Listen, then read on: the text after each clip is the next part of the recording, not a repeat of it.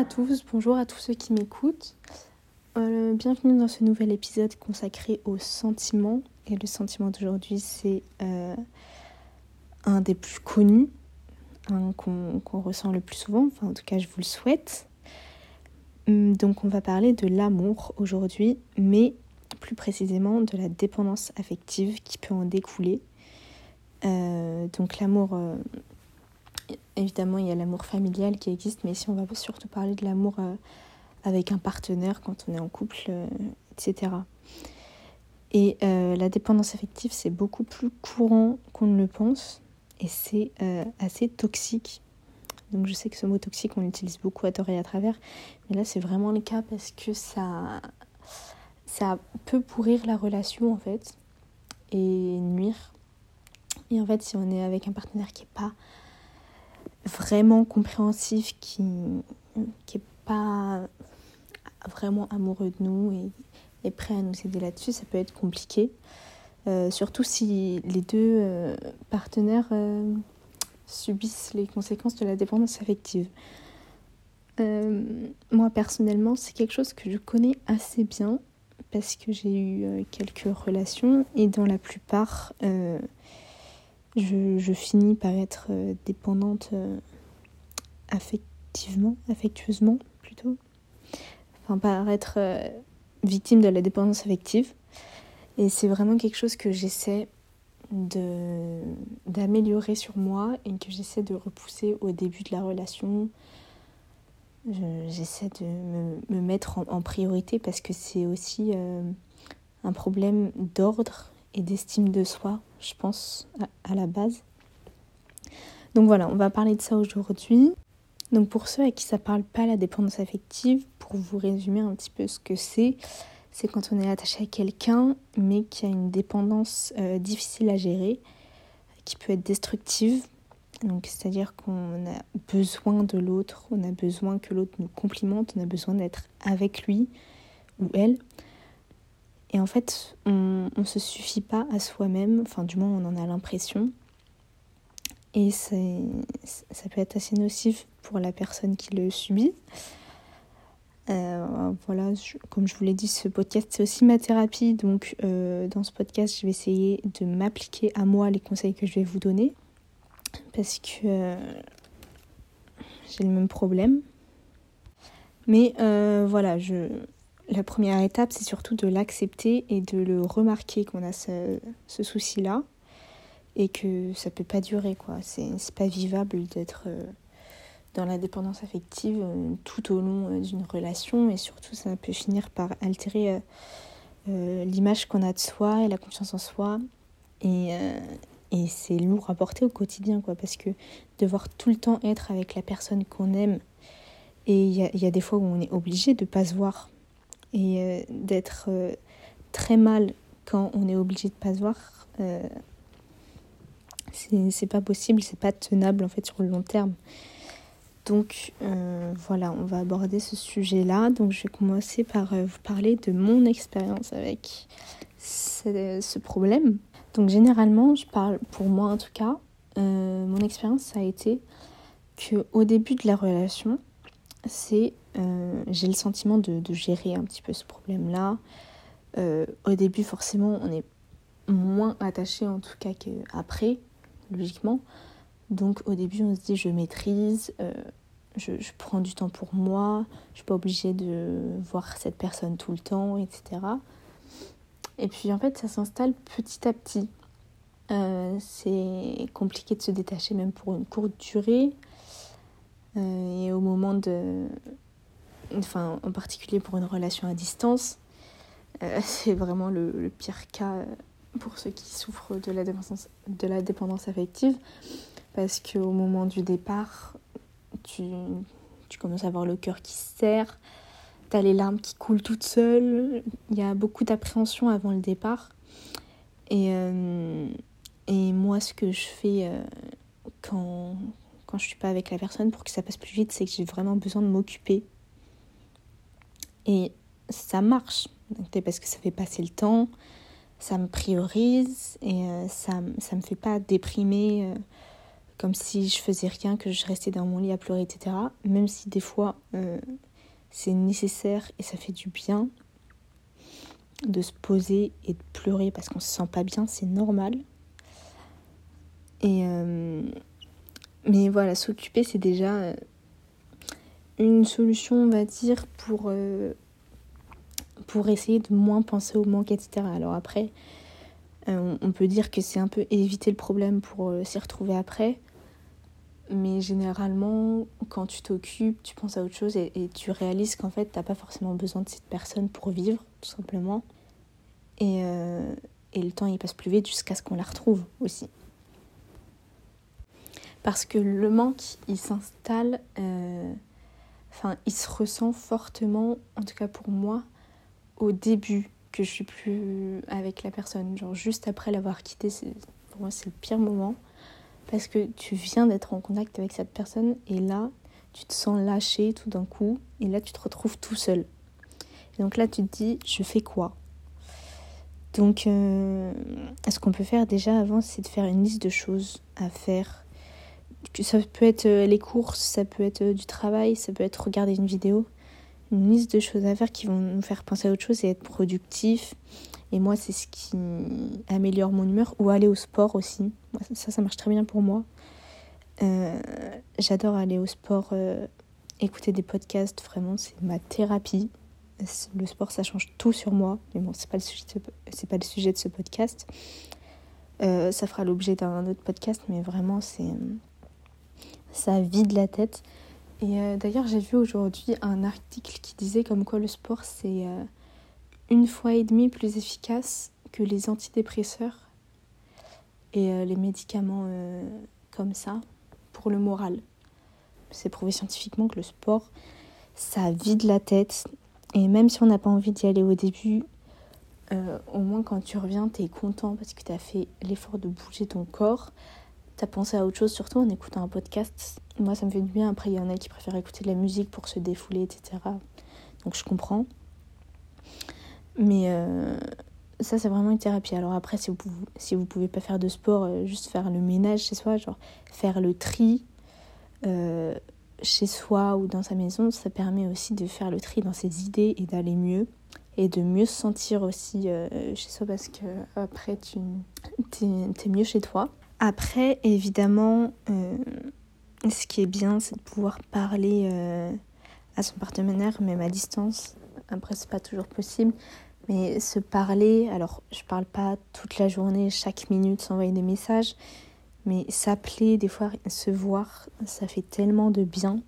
Alors après, ça dépend des personnes. Il y en a, ça va les faire euh, plus ça va plus euh, leur créer euh, du manque qu'autre chose. Mais euh, si ça vous fait du bien, n'hésitez pas à le faire. Et si vous avez le temps aussi, ça fait vraiment du bien de, de, parler comme si on était face à face. Et puis après, voilà, faites des choses que vous aimez. ça peut être cuisiner, faire des gâteaux, etc.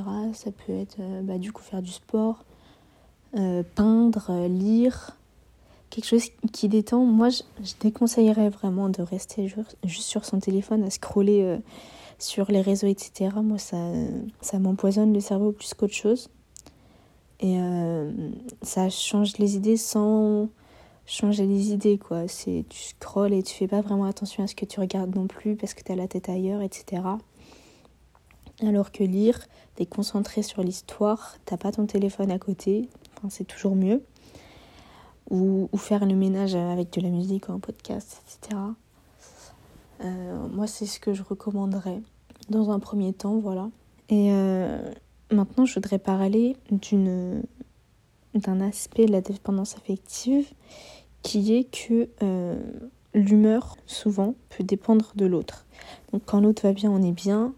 Quand l'autre est triste, on est triste. Et ça aussi, c'est pas normal en soi.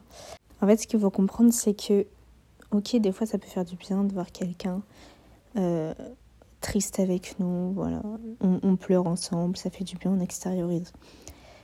Mais ça rend pas service. Et euh, être triste parce que son partenaire est triste, ça lui rend pas service. Vous pouvez l'écouter à la place. Bon, après, souvent ça se contrôle pas, hein, ça. Mais petit à petit, il faut essayer de changer son mode de fonctionnement et euh, avoir quelqu'un qui nous écoute plutôt qu'il pleure avec nous, c'est beaucoup plus aidant. Et euh, c'est beaucoup moins nocif pour les deux personnes en fait.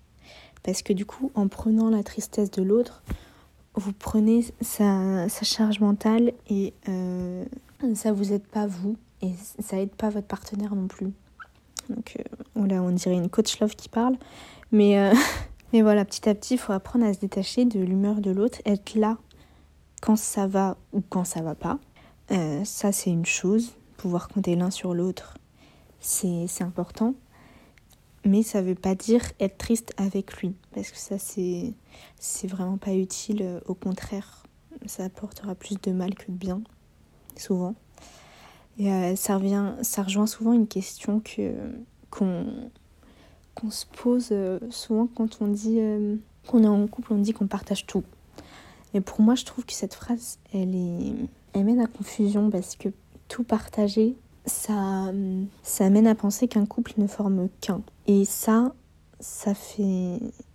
Enfin, moi, ça me fait penser à la dépendance affective parce que euh, quand on ressent cette euh, dépendance, on, on a l'impression de faire qu'un avec son partenaire. Et si un jour ça se finit ou qu'on se sépare pour une courte durée ou quoi, on se sent perdu. Donc il faut bien comprendre et arrêter de se mettre dans la tête qu'un couple ça fait qu'un.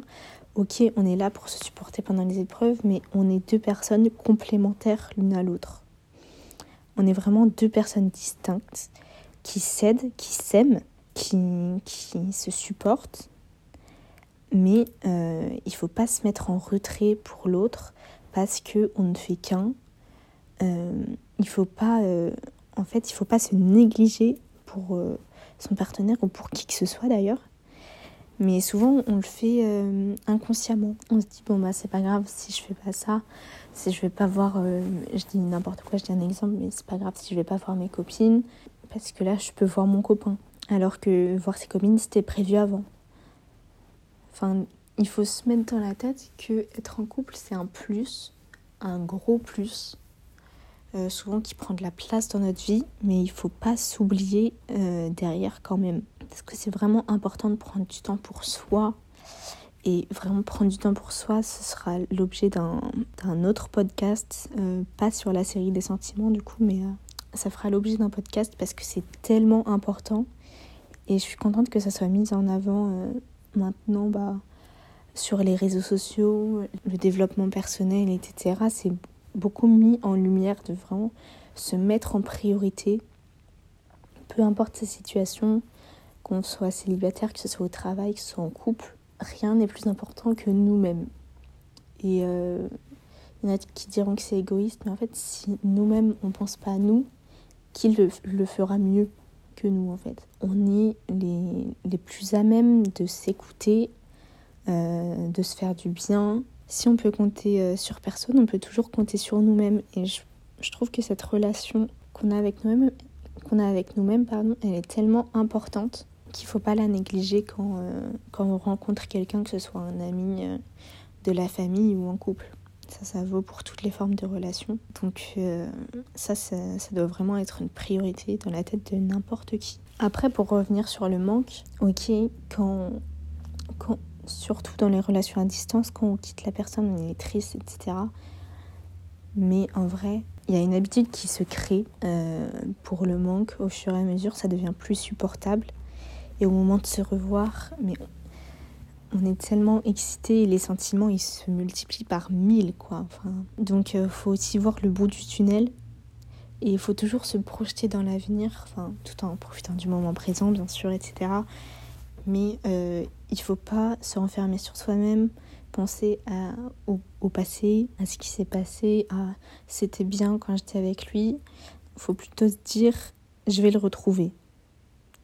Et ça, c'est des petits changements euh, dans la tête à faire au fur et à mesure qui vont améliorer en fait euh, notre morale tout simplement et, euh, et, qui vont rendre plus supportable la distance. Et, c'est quelque chose que je m'applique à moi aussi. Donc au final je dirais que euh, être amoureux c'est être ensemble dans les épreuves. Quand ça va mal etc on est là l'un pour l'autre c'est normal mais il faut toujours prendre de la distance par rapport à l'autre et euh, se recentrer sur soi régulièrement. Donc ça peut être en, passant euh, un petit peu de temps tout seul, en, allant au sport, euh, sans, sans son partenaire, etc. Des petits moments comme ça, ça fait tellement de bien et ça permet de se remettre au centre de ses priorités en fait. On peut aussi s'aérer l'esprit en, allant ailleurs, en allant se balader ou en, voyant d'autres personnes comme ses amis ou, sa famille sans son partenaire parce que souvent quand on est en couple on a tendance à vouloir tout faire l'un avec l'autre mais garder chacun sa petite part de euh, comment dire c'est ces petites activités chacun de son côté, ça fait aussi du bien et ça permet de mieux se retrouver après. Donc euh, au final, c'est bénéfique pour les deux personnes.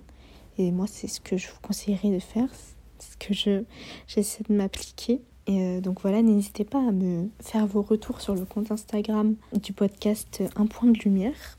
N'hésitez pas à me faire part de vos expériences. Euh, si vous êtes dans une situation de dépendance affective, ou si vous l'avez été, comment vous avez fait pour, euh, pour en sortir, etc. Vraiment, ça m'intéresse beaucoup et, euh, et, je partagerai euh, les retours d'expérience en story s'il y en a que ça peut aider. Donc voilà, n'hésitez pas à vous abonner à la page du podcast, à me noter si ce podcast vous plaît. Et je vous retrouve bientôt pour un nouveau podcast sur un autre sujet dans la série des sentiments. Voilà, à bientôt. Et surtout, prenez soin de vous et pensez à vous d'abord parce qu'il n'y a personne d'autre qui le fera mieux que vous. Bisous